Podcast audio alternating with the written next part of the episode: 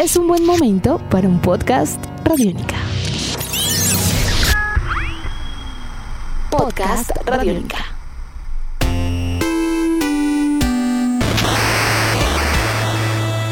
Amigos de Radiónica, sean bienvenidos a una nueva entrega de En Descarga Radiónica, este podcast donde nos encanta charlar, conversar acerca de todos estos maravillosos mundos en el cine, la televisión, los cómics, los videojuegos y mucho más. Mi nombre es Iván Zamudio, arroba Iván Zamudio 9 en Twitter y me encuentro con el maestro Diego Bolaños, arroba Diego Mao B. Diego, ¿cómo va todo? Encantado de hablar con usted una vez más. Siempre es un placer acompañarlo, estamos muy contentos de seguir charlando esas cosas que nos gustan y eh, esto lo pone a pensar un poco acerca de si está o no está viejo, pero es, es muy bonito recordar de esta forma aquellos juegos que nos cambiaron la vida, ¿no? Sí, y además que, pues es que, ¿cómo explicarlo, Diego? No sé. Si uno se da cuenta, con este tipo de acontecimientos, pues los videojuegos no es que sean muy viejos. Es, es una forma de entretenimiento, es una forma artística para algunos, para otros no, pero que dentro de todo es muy joven. Es muy, muy joven. Y el hecho de que en esta oportunidad vayamos a conmemorar 30 años de un videojuego llamado Contra, pues es, o sea, sí ha pasado tiempo, pero a la vez no es una cosa como uno decir, no, es que los Rolling Stones cumplieron 50 años. Es un asunto de generación. Sí, es un, asunto, de un asunto generación. generacional, así que es nuestro y para todos aquellos que tuvimos la oportunidad de, nace- de nacer y arrancar con la generación de los gamers, pues el tiempo ha pasado, pero tampoco es que sea demasiado. No, es, es- es bonito porque, o sea, sí han pasado años, se ha notado una evolución en la historia de los videojuegos muy certera, pero no e- es, es joven, de todas maneras es joven. O sea, yo recuerdo como si fuera ayer cuando estaba jugando en el Family en la sala de mi casa contra. Entonces es ¿Y quién bonito, es bonito, es, es- es maravilloso recordar ese cassette anaranjado de Family en el cual, eh, con el cual jugaba este clásico. Bueno, lo primero que hay que, que aclarar, Diego, es que este juego fue presentado inicialmente el 20 de febrero de 1987. Resulta que eh, Konami, que es esta empresa japonesa maravillosa que desafortunadamente hoy por hoy pues se dedicó solamente a hacer juegos para eh, dispositivos móviles y pues fútbol. Porque eso fue la, la- noticia que nos dieron hace algunos años, pues dejó a mucha gente triste. Pero resulta que hace mucho tiempo Contra se destacaba por hacer unos beat'em ups, unos juegos eh, de arcade tipo eh, run and gun, shoot 'em up, muy buenos extraordinarios. Y el primer contra, el que aparece el 20 de febrero de 1987, pues este juego básicamente mm, difiere bastante del que conocimos nosotros en Nintendo. El de máquina que apareció inicialmente es otra historia. El arcade. El arcade básico de Contra y ese es el que está cumpliendo años. ¿Por qué? Porque paulatinamente cuando salió eh, Nintendo llegó a, a Estados Unidos, o sea, se- como tal, y se, creó la consola, el NES. En 1988 se presentó el port o la versión adaptada de ese arcade al, al- A la como- consola. A la consola como tal. Entonces eh, son dos versiones muy diferentes. Tal vez muchos de ustedes hayan llegado a jugar en una panadería o en una droguería en, sus- en la historia de su vida este contra de máquina, pero es, era muy diferente al que llegamos a vivir, por lo menos los que tuvieron Creation o Creation, como se le conocía a esa consola, o que llegaron a tener Family o que llegaron a tener Nintendo. Estamos hablando además de, de un videojuego que eh, en, en arcade logró capturar la estética de la época. Es que estamos hablando de un videojuego que además tenía, básicamente tenía Lance y Bill, eran Schwarzenegger, Schwarzenegger y era Sylvester Stallone. Mezclados los dos en un videojuego, usted le podía vender a la gente la idea de que estaba enfrentándose a eso y además recopilaba en, una, en un videojuego todo lo que era la acción, Claro. las películas de acción de los 80. Fue una propuesta muy novedosa, muy completa y además muy arriesgada porque era un juego sumamente violento para, para esos años. Claro, y fue pionero de los, de los shoot 'em up, de los run and gun. Mejor dicho, un juego como Sunset Riders en Super Nintendo, el de los vaqueros, el papá de ese juego es Contra. Literalmente, es, la- es Claramente. el antecedente El de papá de todos. El papá de todos. Y pues como usted bien lo decía, el juego pues tomó toda esa influencia de las películas de acción de ese momento. Y básicamente, si usted se fija en el afiche de Contra del juego, hay tres, en la carátula del juego hay tres elementos bien importantes. Por un lado, eh, uno de los soldados, o sea, Lance, es tomaron la imagen de Arnold Schwarzenegger de la película Depredador. Claro. O sea, es igualito, solo que es más rubio, un poquito más japonés. Es el mismo. Es el mismo. Y el que está al lado es Sylvester Stallone tomado de Rambo. Claramente. Y el extraterrestre que está atrás es El el, alien. es el xenomorfo de Alien. Ahí está. Es la gran influencia, es como esa, ese encuentro de, de esas tres cosas. Es un homenaje muy bonito. Y, y si uno se da cuenta, por ejemplo, el, el último... Homenaje es una forma bonita de Bo- decirlo. ¿no? bonita decirlo porque yo creo que eso fue como un plagio ahí sin querer queriendo.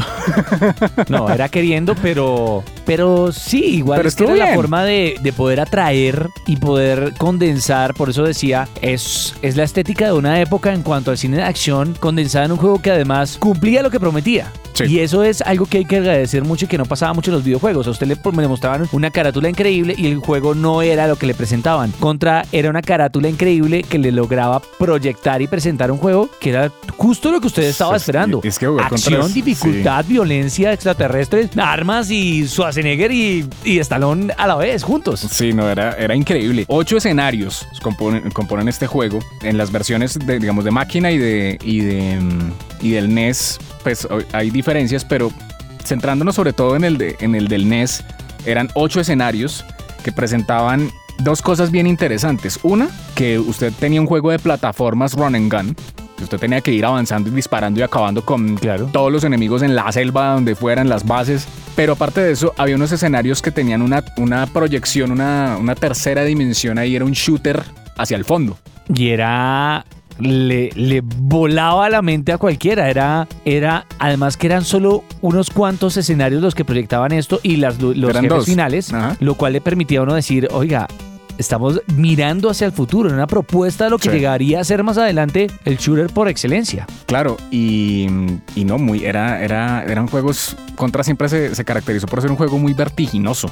Usted le tocaba eh, estar brincando, saltando, esquivando absolutamente de todo lo que aparecía en la pantalla. Y era curioso, usted había escenarios donde usted se movía de izquierda a derecha. Hay uno que es, creo que es el tercero, que hay unas cataratas, usted va hacia arriba. Están los que o son si de- no, se lo llevan. se lo llevan. Hay el, de, el, el de estas bases que son hacia, hacia los fondos. Y todo era una, o sea, Contra yo creo que fue pionero en manejar todas las perspectivas en ese momento. Tanto así que cuando salió Super C, que es el Contra 2, eh, también para Nintendo, ese juego presentó unas, eh, una, una- unas perspectivas cenitales que usted veía al muñeco desde arriba. Ah, claro, sí. y después sí. eso se evolucionó mucho más en el Super Contra de Super Nintendo, que fue el generó, Contra 3. y generó otro, otro, otro género que de hecho hoy en día es muy popular eh, como parte de las plataformas de juegos independientes en PlayStation y en Xbox, donde hay infinidad de Sí. gene- de, pues, de propuestas de historia, pero que el concepto es ese mismo. Que no me acordaba de esa parte de Contra, era muy Sí. buena. No, en cuanto a perspectivas, eh, Kon- Konami fue revolucionario con este juego porque le, enseñó muchas cosas. Es más, hay muchos juegos hoy en día como Brawl Force, como, bueno, por mencionar un montón, que son de igual manera